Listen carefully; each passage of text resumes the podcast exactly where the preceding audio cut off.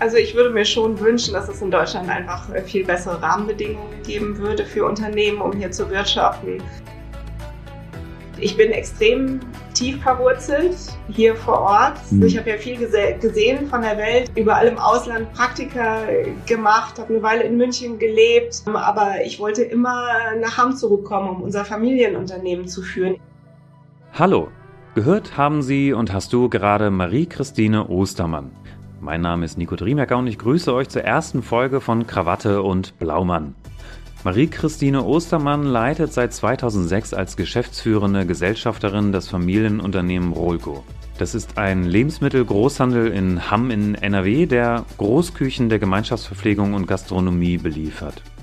Marie-Christine Ostermann trägt in unterschiedlichen Bereichen zur gesellschaftlichen Verantwortung bei und ist schon seit Jahren in deutschen Medien immer wieder Gast gewesen.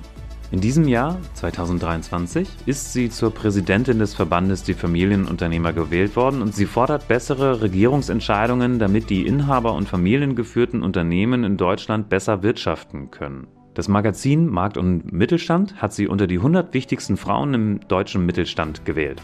Sie ist der erste Gast bei Krawatte und Blaumann. Bevor wir jetzt direkt einsteigen in das Gespräch, ein letzter Hinweis. Der Podcast Krawatte und Blaumann ist eine Produktion des Verbandes Die Familienunternehmer und die jungen Unternehmer. Ich habe da so ein bisschen gestöbert auf LinkedIn. Da habe ich gesehen, drei Jahre äh, solide Bankkauffrau-Ausbildung und danach ein Jahr Bereichsleiterin in der Filialorganisation von Aldi Süd. War das ja, war das so ein Plan mit Ihrem Vater zusammen? Alles klar, ich mache das und maximal so lange, bis ich mir sicher bin, dass ich nicht oder dass ich gesellschaftsführende Unternehmerin werden kann und werden möchte? Also es war so, dass ich mit 16 Jahren von allein zu meinem Vater gegangen bin und gesagt habe, dass ich unser Unternehmen in die Zukunft führen möchte inspiriert durch meine Eltern, aber auch durch meine Urgroßmutter Ellie Rulkötter, die unser Unternehmen mitgegründet hatte und auch lange Zeit allein geführt hatte in Zeiten, wo Frauen in Führung eigentlich total überhaupt nicht selbstverständlich eben, eben waren. Und mein Vater hatte sich sehr gefreut, hat aber zu mir gesagt, mach erstmal äh, die Schule, Ausbildung, Studium und so weiter. Und dann schauen wir mal weiter, ob das wirklich was für dich ist, ob dir das liegt, ob du das kannst. Und mhm. ich hatte dieses Ziel immer vor Augen, was eigentlich ein großer Vorteil für mich war. Ich habe also mein Abitur gemacht ich habe die Banklehre gemacht, um einfach erstmal äh, zu lernen, wie Arbeiten funktioniert und auch wie man am besten mit Geld um, umgehen sollte, wie Kundenkontakt funktioniert. Also diese ganzen Basics, das habe ich an der Schule alles nicht gelernt. Deswegen war es mir so wichtig, eine Ausbildung zu machen. Habe viele Praktika im Ausland äh, gemacht. Ich war eine Weile in Asien, in Amerika und auch in London. Habe nach links und rechts geschaut, habe sehr viel auf, ausprobiert, was mir eigentlich sehr zugute gekommen ist, weil da konnte ich dann wirklich auch rausfinden, was mich interessiert, äh, wie mein eigener Kompass ist, was ich eigentlich wirklich will im Leben. Und äh, dann habe ich mich beworben nach dem Studium bei Firmen und hatte letztendlich die Wahl, ähm, ob ich Marketingmanager für Marmelade äh, werden würde oder ob ich bei Aldi Süden Management Trainee Programm machen würde. Und ich habe mich für Aldi entschieden, weil für mich einfach klar war, natürlich, dass ich auch unser Unternehmen, unseren Lebensmittelgroßhandel Rulco in die Zukunft führen möchte. Und dafür war Aldi die perfekte Schule, weil man da von der Pike auf alles über Lebensmittelhandel gelernt hat und auch alles selbst machen musste. Selbst Filialleiter war, eine Filiale gemanagt hat, selbst äh, mitgeputzt, aufgeräumt, äh, Regale eingeräumt hat. Ich habe die Produkte selbst bestellt. Ich habe am eigenen Leib erlebt, wie das ist, wenn man mal zu wenig Milch bestellt und es irgendwie Samstagmittag keine Milch mehr im Regal gab. Äh, wie schlimm das ist, wenn die Kunden dann da stehen und äh, eben Ware kaufen wollen. Und äh, ich habe sehr, sehr viel über Personalführung geführt, weil ich mit 26 Jahren einfach schon 70 Leute führen musste. Ähm, also ich, ich habe unglaublich äh, viel gelernt in dieser Zeit, so dass ich äh, mit 28 Jahren, als ich ins eigene Familienunternehmen eingestiegen bin, einfach perfekt auf diese Aufgabe vorbereitet war.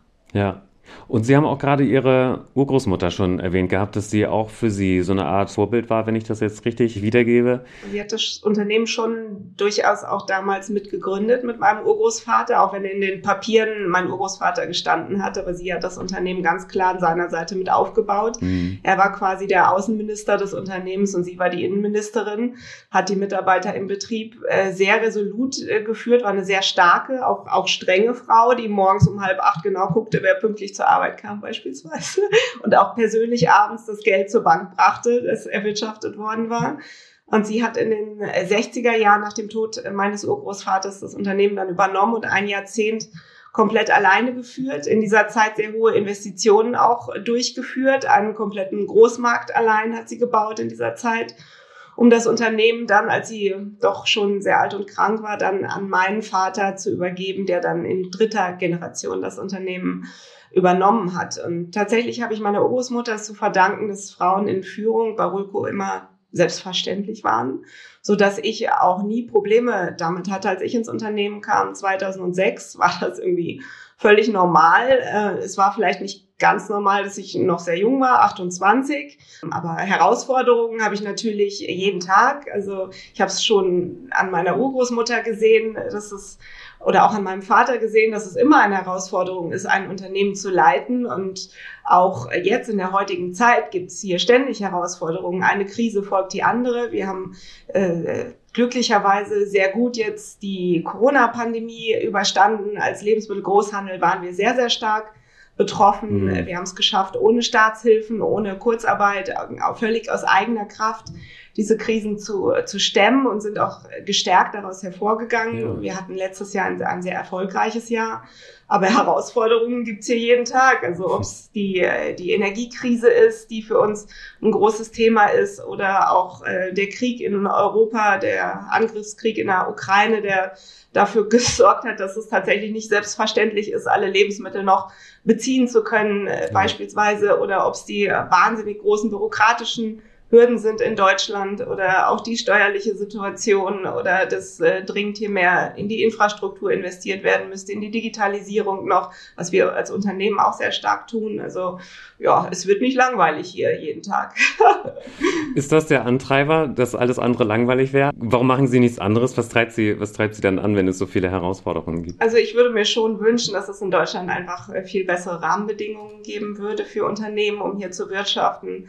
Ähm, laut ZDW-Studie ist Deutschland auf Platz 18 von 21 Nationen auf, bei der Wettbewerbsfähigkeit abgestürzt. Das ist natürlich eine wirklich dramatisch schlechte Meldung. Und ja. anhand der Beispiele, die ich jetzt auch genannt habe, merke ich auch jeden Tag, dass, äh, dass es sehr herausfordernd ist, Unternehmen zu führen. Und da muss auch dringend was gegen getan werden. Bei, bei mir ist es jetzt so, dass unser Unternehmen 100 Jahre alt ist, dass ich das in vierter Generation jetzt seit 17 äh, Jahren auch als geschäftsführende Gesellschafterin leite und ich natürlich eine extrem hohe emotionale Bindung auch zu dem Unternehmen habe und äh, einfach äh, grundsätzlich auch, auch sehr positiv trotz allem in die Zukunft schaue und einfach mein größtes Lebensziel ist einfach ist, wenn ich irgendwann mal 70 bin, auch das Unternehmen an eine nächste Generation abgeben zu können, dass es weiter in die nächste Zukunft geführt wird und hoffentlich weitere 100 Jahre auch noch erfolgreich bestehen wird. Das haben mein Vater, meine Urgroßeltern mir so vorgelebt und und das ist so mein Antrieb einfach, dass ich es wunderbar finde, ein Familienunternehmen führen zu dürfen über so eine lange Zeit, ganz beständig. Ja, und haben Sie dringende Themen im Kopf, von denen Sie denken, ja, hier müsste sich was ändern oder reformieren, damit zum Beispiel, damit andere Unternehmen in Deutschland auch so eine lange, äh, so ein langes Leben und so einen langen Erfolg haben wie Rolco beispielsweise?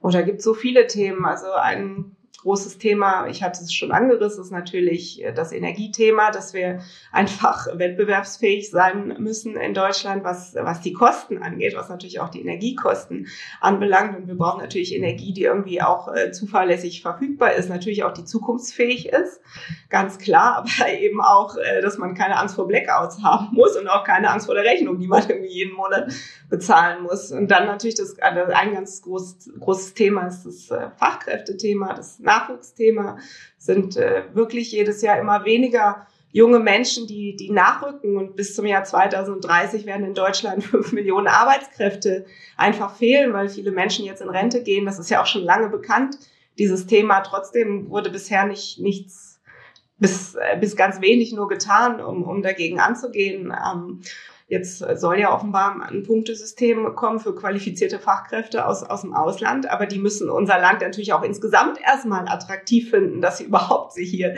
niederlassen wollen. Das heißt, wir brauchen auch soziale Sicherungssysteme, die zukunftsfähig sind, die bezahlbar und finanzierbar auch für die jungen Menschen sind. Wir brauchen ein Steuersystem, was wettbewerbsfähig ist, sowohl für Unternehmen als auch für Arbeitnehmer. Die brauchen auch mehr Netto vom Brutto Absolut. Dann brauchen wir ein Land, das digital sehr gut aufgestellt ist, was einfach modern ist und nicht mehr so, so altmodisch wie Deutschland das noch ist. Ich habe mich gestern noch mit einem Arzt darüber unterhalten, der auch einfach nur die Hände darüber äh, den, über dem Kopf zusammengeschlagen hat, wie altmodisch unser Gesundheitssystem hier in Deutschland ist. Der kam aus Holland. Da ist Digitalisierung selbstverständlich, völlig normal. Hier, hier halt leider eben nicht. Also das sind alles so Themen, die, die wichtig werden für, für unser Land, dass es hier einfach attraktiv ist, auch unternehmerisch tätig zu sein, um nur einige Beispiele zu nennen. Ja, und dazu gehört ja auch, auch nochmal wieder die andere Seite, Ihre Seite sozusagen. Sie sagen ja auch oder haben gesagt, dass viele oder einige Unternehmer oder vielleicht zu viele Unternehmerinnen und Unternehmer in Deutschland noch so ein bisschen als Hidden Champions agieren. Ja, das ist tatsächlich so und ich glaube, dass gerade 2022 gezeigt hat, dass wir es uns einfach nicht mehr leisten können, als Unternehmer nicht sichtbar zu sein und auch nicht politisch Positionen zu beziehen. Wir müssen uns einsetzen für bessere Rahmenbedingungen in diesem Land. Auch bei unserem Bildungssystem beispielsweise, auch, auch was Europa betrifft. Also es gibt so viele Themen, die angegangen werden müssen, auch wo die unternehmerische Sicht einfach, einfach so wichtig ist, dass das Land hier zukunftsfähig mhm. wird. Und äh, dafür müssen wir uns einsetzen. Und natürlich weiß ich auch aus eigener Erfahrung, weil ich mich auch in einer Partei engagiert habe, äh, dass es für einen Unternehmer nicht so einfach ist, beispielsweise in einem Parlament zu sitzen und gleichzeitig ein Unternehmen zu leiten. Beides gleichzeitig ist kaum möglich, aber man kann als Unternehmer sich ja auch über Verbände, wie beispielsweise die Familienunternehmer und die jungen Unternehmer, engagieren. In einer Gemeinschaft über einen Verband, der sehr professionell aufgestellt ist, der also genau weiß, wie man Sichtbarkeit erzeugen kann, wie sie funktioniert, wie man sie einsetzen kann, aber auch äh, der für Austausch sorgt mit Politikern, mit Medien, dass die Themen, die uns wichtig sind, eben auch in der Öffentlichkeit platziert werden und auch diskutiert werden und dort eben auch für Veränderungen sorgen und dass unser Verband auch in der Lage ist, sehr gut und, und viel zu verändern, sieht man immer wieder an tollen Beispielen, wie jetzt beim Transparenzregister. Also Datenschutz galt ja da nicht für Unternehmer, was ein Unding ist, weil sonst wird Datenschutz so hochgeschrieben und hochgeschätzt in Deutschland.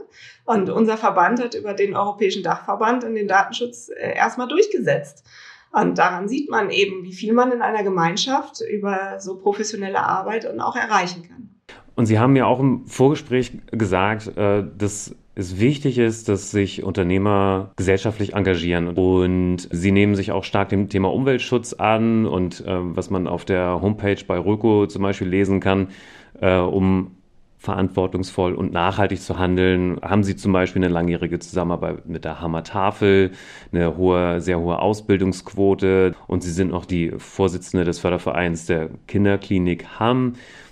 Was würden Sie denn sagen, wie können Unternehmer in Deutschland mehr Verantwortung für nachhaltiges Wirtschaften übernehmen?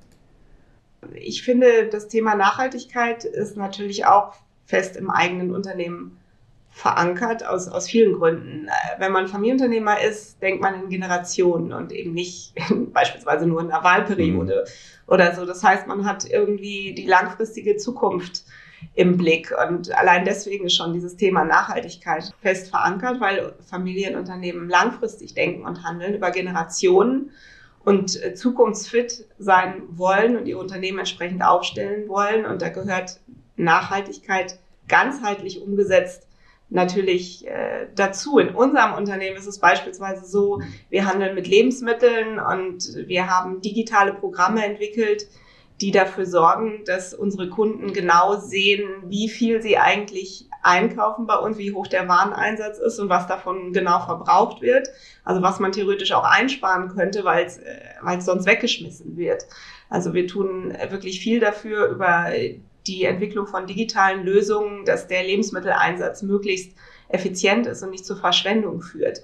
Trotzdem ist es natürlich so, wenn wir Lebensmittel einkaufen, dass äh, wir auch Lebensmittel übrig haben. Das ist in jedem Unternehmen so und ich bin sehr froh, dass wir schon seit Jahren und Jahrzehnten diese Lebensmittel an die Hammertafel geben, ähm, die dort für die bedürftige Menschen eingesetzt äh, wird. Und äh, das ist ein recht großer Anteil an, an Lebensmitteln, die da jeden Monat hingeht. Und ich, ich sehe einfach, dass auch der Bedarf in Deutschland bei allen Tafeln einfach massiv mhm. steigt. Insofern ist das eine sehr sinnvolle Art und Weise, eben Lebensmittel, die man selber nicht mehr verkaufen kann, die aber qualitativ einwandfrei sind und äh, absolut genießbar sind, dass man die eben weiterverwenden kann. Das ist ganz, ganz wichtig. Und das ist nur ein Beispiel dafür, was wir im eigenen Unternehmen tun, um uns nachhaltig zu verhalten und nachhaltig zu wirtschaften. Das klingt gleichzeitig auch für mich jetzt gerade so, als wäre Unternehmerin sein nicht aufregend genug, als müsste es da noch Projekte geben, wo man noch mehr tut. Ja, ich finde einfach, dass Familienunternehmer natürlich eine hohe Verantwortung für ihr eigenes Unternehmen haben. Und als ich damals mit 16 zu meinem Vater ging, da habe ich eigentlich auch nur an unsere Familie, an das Unternehmen, an unsere Zukunft gedacht. Mhm. Natürlich auch an die Zukunft der Mitarbeiter, aber mir war damals noch gar nicht so bewusst, dass gerade Familienunternehmertum bedeutet, dass man eben auch gesellschaftlich eine große Mitverantwortung trägt. Ja. Sei es über das Unternehmen, was natürlich in, in der Stadt, in der Region vor Ort sehr stark verwurzelt ist und sich dementsprechend auch, auch vor Ort engagiert und, und einbringt oder eben auch über bundesweite Projekte. Aber dass ich mich gesellschaftlich sehr viel engagiere, das, das hängt so eng auch mit unserem eigenen Unternehmen und mit unserer Ansichtsweise, mit den Werten, die wir leben, irgendwie zusammen, das alles für mich ganz, ganz eng zusammengehört unter dem Gesamttitel Familienunternehmertum.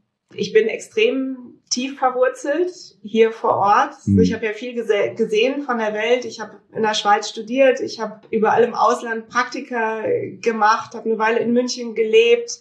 Ähm, aber ich wollte immer nach Hamm zurückkommen, um unser Familienunternehmen zu führen. Egal, was ich sonst Tolles irgendwie gesehen und erlebt habe, es war immer mein Ziel, hierhin zurückzukommen. Und äh, ich bin total glücklich über diese Entscheidung. Es war die beste Entscheidung äh, meines Lebens, die ich treffen konnte, hierhin zurückzukommen und unser Familienunternehmen zu führen. Und das macht einfach Spaß. Aber genauso schön ist es auch, nach, nach Berlin zu fahren, zum Beispiel zu unserem Verband und sich dort mit Politikern auszutauschen und darüber zu sprechen, wie wir Deutschland wieder attraktiv machen können und nach vorne bringen können. Also das, das macht genauso viel Freude.